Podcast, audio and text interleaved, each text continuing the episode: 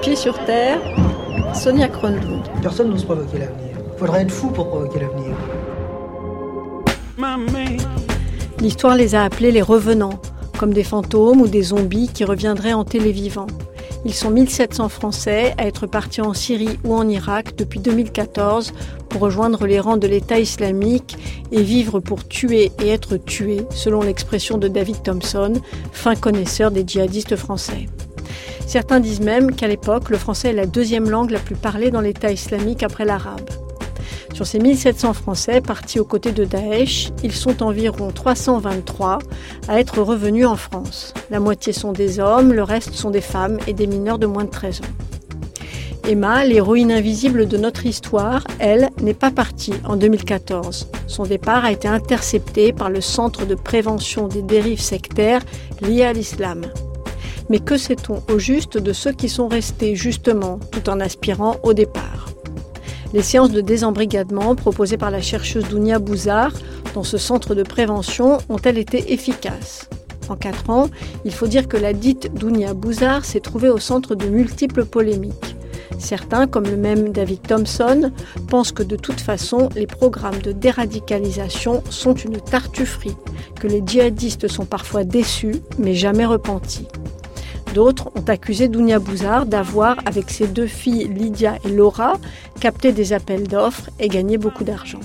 D'autres encore lui reprochent d'avoir passé son temps sur les plateaux télé, accompagné notamment d'une jeune femme, un soi-disant modèle de repentance, qui a fini par se faire arrêter sur la route de Syrie.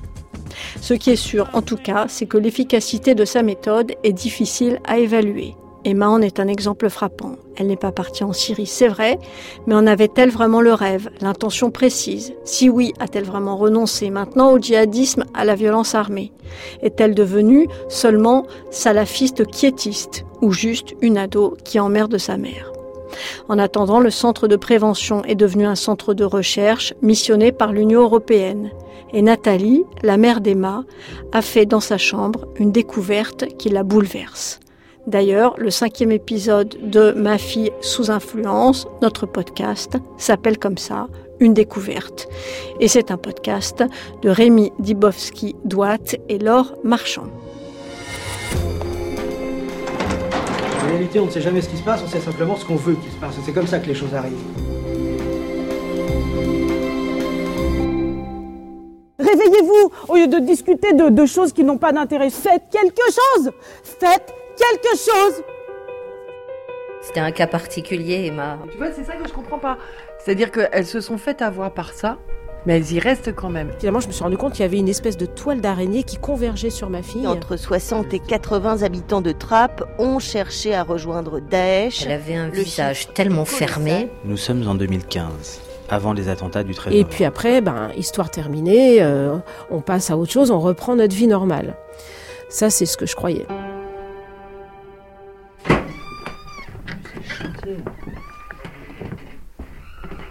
Bon, je fouille régulièrement, mais là, pour le coup, là, le tapis de prière qui est revenu, bon, là, ça va, c'est plus. À limite, euh, je trouve ça plus sain, quoi. Avant, elle planquait tout, tu vois. Ah, une espèce de truc, là. Espèce de robe informe euh, qu'elle achète euh, je ne sais où. Voilà, t'as un élastique dans le cou, t'as un élastique sur les bras, et puis ça descend jusqu'aux pieds, c'est complètement informe. Elle fait 1m58 toute mouillée, le truc c'est du XXL, c'est vraiment... Et elle a beaucoup de, choses comme ça. Par contre, c'est le chantier. Ça, c'est des foulards. Tu cherches quelque chose en particulier, en fait? Euh, Oui, je cherche le dessin euh, que j'ai trouvé euh, dimanche quand je suis rentrée. C'était un dessin d'un petit gamin de 6-7 ans. Le fameux dessin. Non, bah évidemment, il l'a planqué.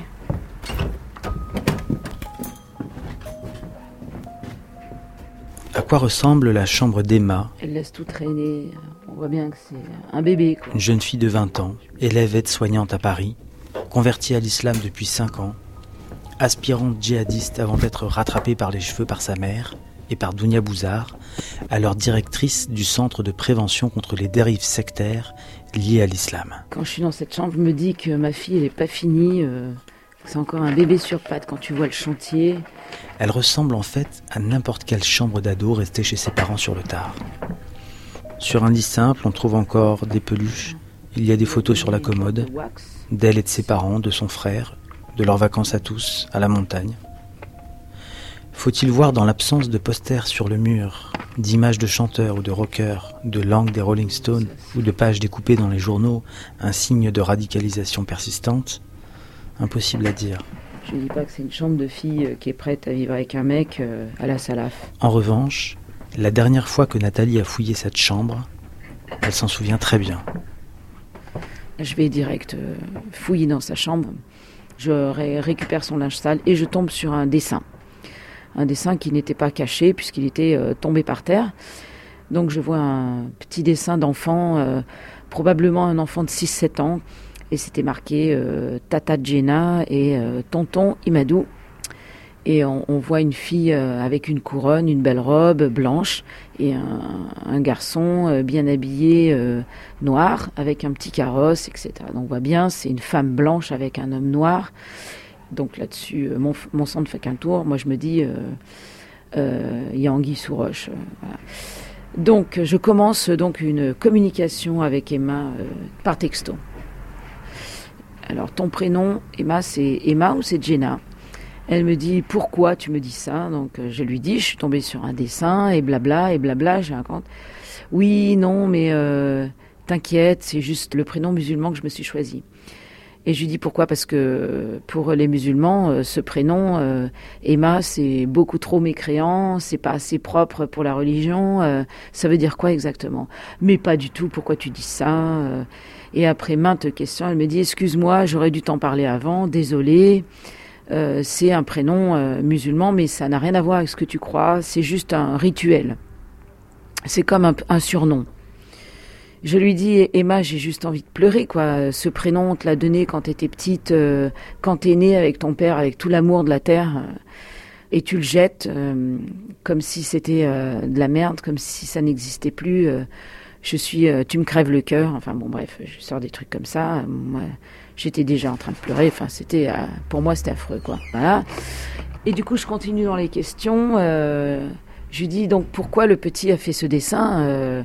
Et à chaque fin de question, je lui dis es-tu mariée? Elle m'embrouille, elle me répond pas directement. Je dis ben, Emma, est-ce que tu peux être franche? Dis-moi, dis-moi si tu es mariée. C'est aussi simple, tu réponds par oui ou par non. Et puis au bout d'un moment, elle dit non, pas encore.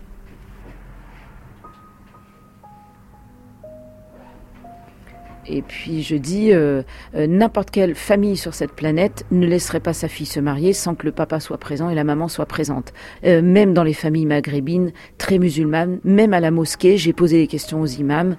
Tous m'ont répondu de cœur que ça ne se faisait pas, qu'à chaque fois qu'une fille était mariée, elle devait avoir sa filiation avec elle, même si elle n'était pas musulmane mais t'as rien compris, je t'expliquerai. Euh, euh, les hommes et les femmes sont séparés, donc euh, c'est pas possible. tu comprends pas, je t'expliquerai. Le lendemain, je vais la chercher à la gare et quand on rentre, je lui dis il va falloir que tu parles avec ton père parce que moi je ne suis pas d'accord pour qu'il se passe des choses sans qu'on soit pas au courant, sans qu'on soit pas là. c'est pas que je rejette Amadou, c'est pas du tout ça. Alors je le connais pas mais si, il faut que je le rencontre, il faut que ton père le rencontre, il faut qu'on soit présent, il faut qu'on soit tous au courant. Et donc elle me dit, euh, bah d'accord, je parlerai avec papa. Et évidemment, euh, Daniel euh, ne lui a pas parlé le lundi soir. Et la beauté en touche, mais comme elle faisait beaucoup la gueule, il a essayé de détendre l'atmosphère. du coup, le lendemain, j'ai pris Daniel entre quatre yeux. Je lui dis là, il faut que tu joues ta carte de père parce que probablement, si le mec est très salaf, il voudra même pas me rencontrer moi parce que je suis une femme, tout bêtement. Donc, euh, il faut que tu chopes euh, Emma et que tu lui dises entre quatre yeux, voilà, il faut que tu me dises où tu en es avec ton copain et il faut que je vois ton copain. Chose qu'il a fait le lendemain. Et le jeudi soir, elle lui a avoué qu'elle était déjà mariée.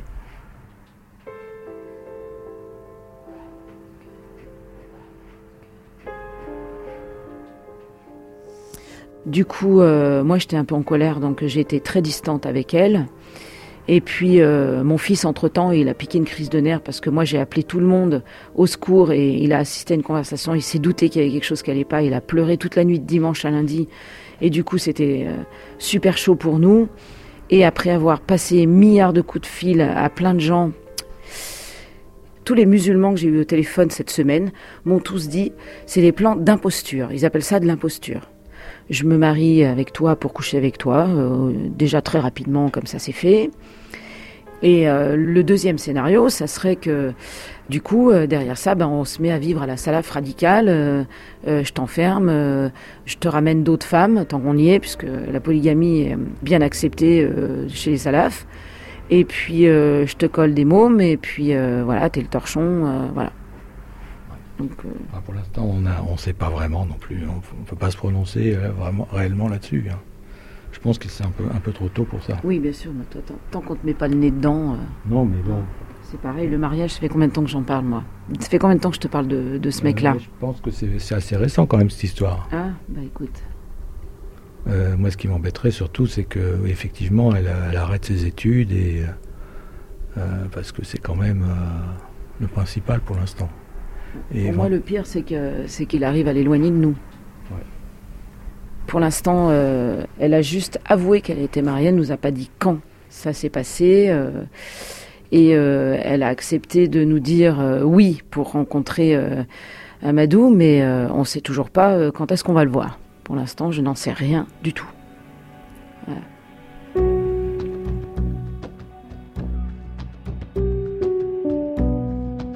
Que je me demande souvent, c'est à quoi exactement Nathalie fait référence quand elle parle des salafs. Qui sont ces gens, cette mouvance, ce danger qui menace sa fille? Il faut distinguer le salafisme quiétiste du salafisme djihadiste. Les deux courants sont censés se détester, n'être pas d'accord. Les salafistes quiétistes condamnent le terrorisme et les attentats. Les djihadistes revendiquent le recours à la violence pour fonder un État islamique. Mais en réalité, les mouvements ne sont sans doute pas si étanches qu'on croit. Les groupes islamistes radicaux forment en France une nébuleuse, avec porosité potentielle entre les courants, d'opportunisme et de recomposition permanente. Pas impossible non plus qu'Emma soit devenue une épouse musulmane stricte, soumise et non violente.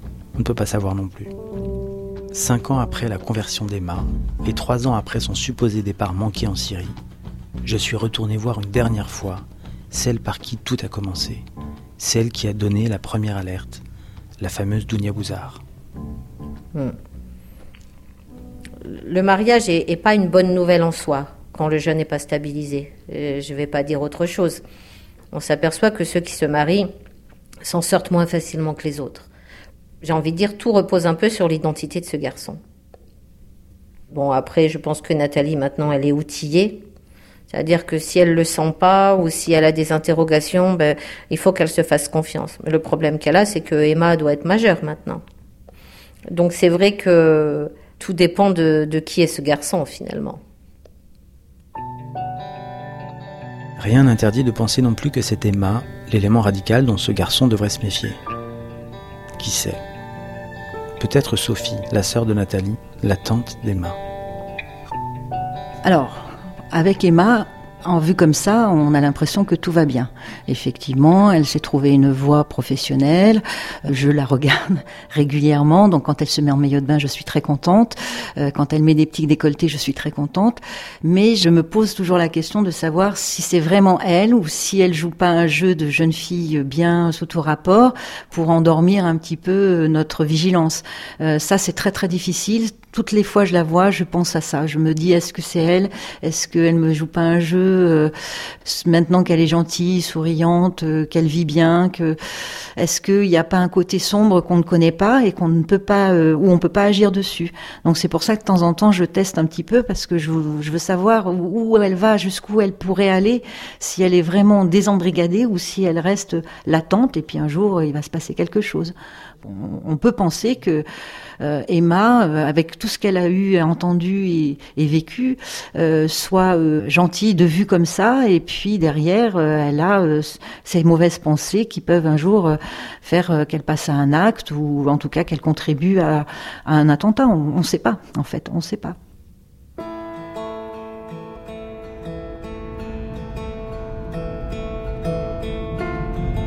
Euh, mon grand copain en qui j'ai une confiance euh, aveugle, que j'aime beaucoup, qui connaît très très bien euh, les rouages euh, du salafisme politique, euh, puisqu'il a lui-même vécu euh, en Algérie, il est algérien et je pense qu'il est parti euh, d'Algérie à cause de ça. Quand il y a un problème, euh, euh, je vois des vêtements pas clairs ou des papiers qui sont pas très clairs, euh, des livres. En général, c'est vers lui que je me tourne. Et puis en plus, c'est quelqu'un euh, qui m'a toujours soutenu, toujours euh, ultra positif. euh, puis ça me fait du bien de lui parler.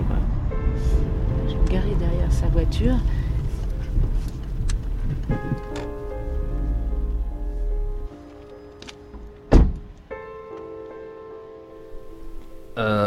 Ce qui me fait penser à un mariage salafiste, c'est ce procédé.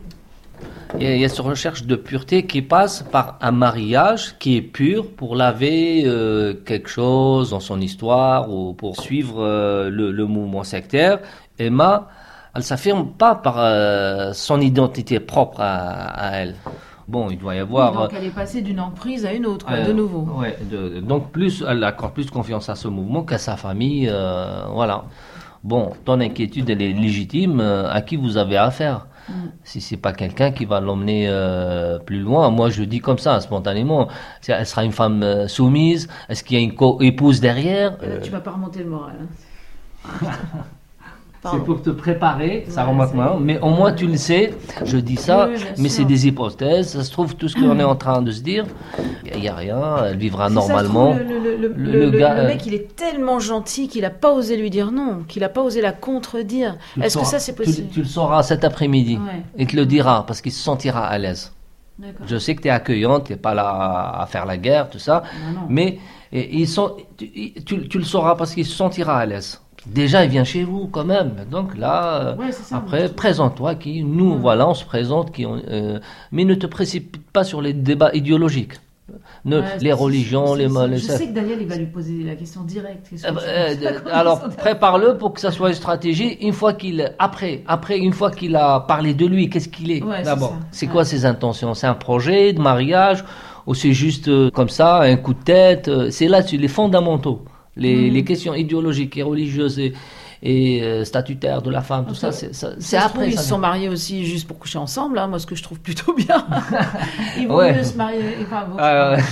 C'est Parce pas que grave. en islam, en islam, il n'y a pas de, de- de rapport euh, hors mariage. Bah c'est oui. comme chez les cathos avant. Ah il y a oui. pas, ouais, ça se trouve euh, rien que pour ça. Et puis, euh, si, si vous avez besoin de ça, mariez-vous, Ah, faites l'amour. J'ai dit allez-y, euh, couchez donc ensemble, très bien. euh, Ouais, la ont besoin, s'ils ont besoin juste de ce, de ce cadre-là, euh, Ça se trouve, ça peut être que ça, éve- éventuellement, non À ton avis, non ça peut être que ça, pour se donner bonne conscience Voilà, qu'on n'est pas un couple impur, voilà. Ouais, donc, euh, à voir. Euh, ce dont j'ai peur, c'est que Daniel lui saute dessus et euh, soit un peu raide, quoi. Alors, alors, alors, alors pour ça, prépare Daniel. euh, une fois qu'il sente que vous le mettez à l'aise, que vous n'êtes pas contre lui. Voilà. Ouais, Peut-être que je demande à Daniel d'arriver plus tard, alors. Ah, ça. Merci mille fois. Je suis désolée, il faut que j'y aille là. En attendant, ce qui préoccupe pour l'instant les parents d'Emma, c'est de savoir si le repas préparé pour le mari de leur fille sera halal ou pas. Et ils ne sont pas d'accord. C'est une discussion de fond, philosophique, existentielle, dont vous avez déjà entendu les brèves. Est-ce que- est-ce que tu es prêt à accueillir euh, euh, le petit copain Oui, mais je suis pas d'Emma prêt à manger halal. Je- À manger halal.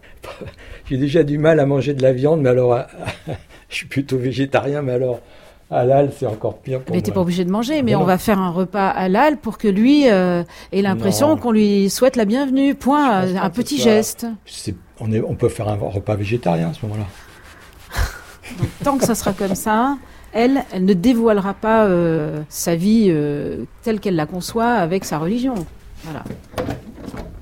Et voici comment la discussion s'est finie. J'ai préparé un repas halal, un colombo avec euh, du poulet halal. Mais je pense qu'ils mangeront pas là. Elle m'a dit hier qu'ils mangeraient pas là. Donc euh, ça va être juste un goûter. Et après j'ai proposé de les ramener, mais à mon avis ils vont vouloir prendre le train, mais bon. Je sens qu'elle freine des cas de fer. Voilà. Je sens qu'elle est distante. Mais bon. Peut-être parce qu'elle a peur, hein. Je, je peux comprendre. Alors écoute, on sort de chez euh, Toufi qui m'a donné des informations euh, précieuses quant à l'attitude adoptée cet après-midi quand même. Ouais. Bah, il faut qu'on en parle, hein, parce que si tu commences à faire des grandes élucubrations sur le Coran et, et les interprétations des hadiths et des machins et blabla, et des femmes du prophète, là on s'en sort pas, quoi. Hein? Tu vas les bloquer complètement à l'envers. Et lui et elle. Est-ce que, tu comprends ça? Pour l'instant, premier contact aujourd'hui qui va durer qu'une heure et demie, hein, ça va pas durer longtemps, ils viennent juste euh, prendre le goûter. C'est genre, euh, bonjour, on t'ouvre la porte, on, on est content de te rencontrer. euh, alors, vous êtes rencontrés comment euh, euh, Qu'est-ce que tu fais comme travail Tu vois Allô Oui, oui. Ouais, c'est vachement important, hein, super important. Parce que tu peux le foutre à l'envers et il va commencer à nous manipuler, à nous- à ils vont nous mentir à deux du coup. Si on les prend gentiment, ils vont se lâcher un peu et là ils vont nous donner des informations. Là. Ouais. Bah, c'est pas ouais, il faut, que faut que je sois sûr de ton attitude, sinon il vaut mieux pas que tu sois là. quoi. Ah, carrément. Non, bah. C'est pas ça, c'est moi qui te dis ça. Il faut que tu sois euh, hyper tranquille, quoi, cool, que, Ouais, cool, que ouais. le mec il ait pas l'impression d'arriver à un procès. euh, Non, même, euh, enfin, mets-toi à sa place, c'est normal, quoi. Il n'est pas censé savoir que nous on est terrorisés euh, par les salafistes euh, radicaux. Donc, euh, tu vois. Non, mais on peut lui poser quand même quelques questions. par exemple. Eh ben, je sais pas, moi. euh, est-ce que- on peut- tu trouves qu'on qu'on peut pas discuter, par exemple, de, de choses comme euh, l'égalité homme-femme, des choses comme ça? Non, non, Non? Non. De lapidation? Oui, euh, sérieux, eh, t'es con, hein. Non, mais Écoute voir. Faut voir si c'est un mec modéré ou si c'est un. non, tu peux pas. On peut pas. Non. Même si c'est si c'est pas un mec modéré, il faut quand même être gentil avec lui. C'est pas du tout ce que je suis en train de te dire. Je suis en train de te dire, pour l'instant, essayons de faire fi de nos a priori et d'accueillir l'amoureux d'Emma. Point. On fait comme si Emma euh, n'était pas salaf et comme si son amoureux, euh, c'était son amoureux. Point. Comme euh, quand Hugo il ramène ses petites copines, on les voit même pas. Elles vont directement dans la chambre d'Hugo. Oui, mais Bon, ben, eh ben, c'est un peu différent. Il faut que ça reste pareil pour l'instant. Enfin, bon, moi, j'aimerais bien quand même lui parler un petit Non, peu. pas maintenant. Tu me le promets, s'il te plaît. Mais quand alors Elle est là, l'élève. Faut que j'y aille. Euh, la prochaine fois, on se débriefera avec euh, Toufik. D'accord? Il va te donner des informations précieuses. D'accord. Tu promets? Ben oui, mais Cool. moi, je suis, je suis pas. euh, Tu promets? Je, je vais pas agresser. Non, non, mais je sais bien, mais je vais travailler, ok?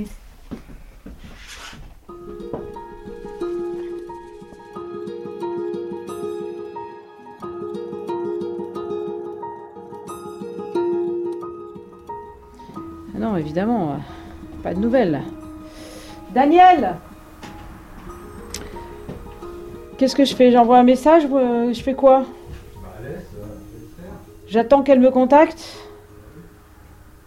Pour l'instant, ouais, j'ai pas trop envie. Elle sait qu'on est au taquet, qu'on les attend, donc euh, ça serait bien qu'elle arrête de me faire. euh, Je trouve qu'elle joue un peu avec nos nerfs. Mon cher Daniel, chérie, veux-tu bien mettre du chauffage Tu m'avais promis que tu achèterais un petit peu de bois. Donc euh, ça serait convivial si la cheminée marchait. D'accord? Euh, Je propose qu'on aille faire chercher les gâteaux. On va prendre ma voiture parce que.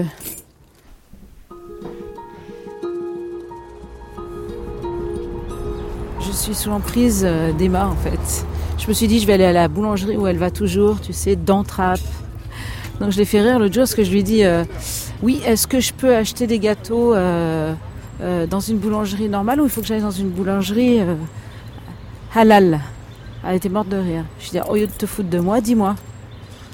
Non mais tu vois où j'en suis? Donc alors donc aujourd'hui que je sais que de toute façon les gâteaux, il n'y a rien de halal ou pas halal, ou haram ou pas haram, je vais aller dans une boulangerie normale. Donc les, gâteaux de cato. En fait, je suis complètement angoissée, pour te dire. Je ne sais pas euh, quoi penser, quoi dire, je ne sais pas. Je suis un peu perdue là. Je, me pose des questions euh, sur euh, ma part de responsabilité dans tout ce qui s'est passé. pour la première fois, je culpabilise, voilà, d'avoir provoqué la recherche identitaire d'Emma, je ne sais pas, de peut-être avoir plongé les enfants un peu dans l'insécurité en voulant les sécuriser, voilà. Trop. Voilà. On dit que j'en faisais un petit peu trop, peut-être. Bonjour. Je vais prendre euh, une tarte aux framboises, puis je vais vous prendre du pain. Et euh, ça, c'est un pain aux noix. Super, bah, je vais vous le prendre. Trop beau.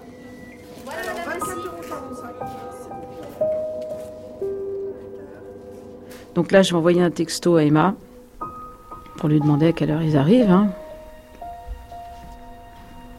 Donc je mets, je ne sais pas. hein. Hello Emma, quelle heure voulez-vous venir cet après-midi? Je viens vous chercher à la gare. C'est tout. J'attends une réponse. Il faut vraiment lui arracher les verres du nez. hein. Ça me gonfle. Un jour, je vais lui dire tout ce que je pense. Ah, c'est elle m'appelle. Allô? Bah alors, comment vas-tu? Bah écoute, ça va. C'est super beau pour une fois, donc euh, j'avoue. Ah, c'est bien. Bon, vous venez à quelle heure? Pardon? 16h30. D'accord. Ok. Euh, mais vous venez en train Bon, ok, ça marche. On va acheter plein de gâteaux, je vais les mettre au frigo parce que 16h30, moi je pensais que vous arriveriez vers 15h. Ok. Donc tu, vous, vous allez venir, vous n'aurez pas mangé. Ok. Et donc euh, c'est à l'africaine l'horaire ou c'est je peux compter dessus? Ok, ça roule. Bon ben gros bisous ma fille, à tout à l'heure alors. Bisous. Ah, là, là. bon, allez. Le sang en est jeté, 16h30. Il n'y a plus qu'à attendre. La maison est propre, les gâteaux sont là. Hein? On verra. hein. Mm-hmm.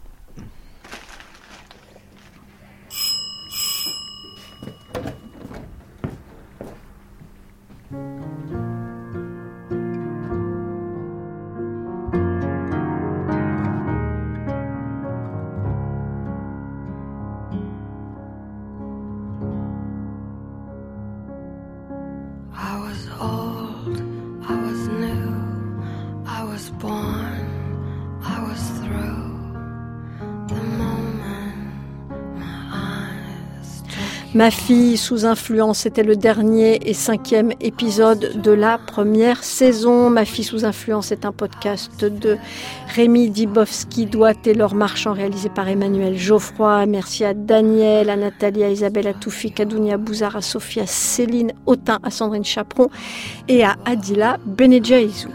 Si ce podcast vous a plu, intéressé ou ému, intrigué, si vous voulez connaître la suite, surtout entendre la saison 2, n'hésitez pas à lui donner des petites étoiles sur les applis de podcast où vous l'avez écouté et à en faire des commentaires aimables de préférence. C'est fort important, je le crains.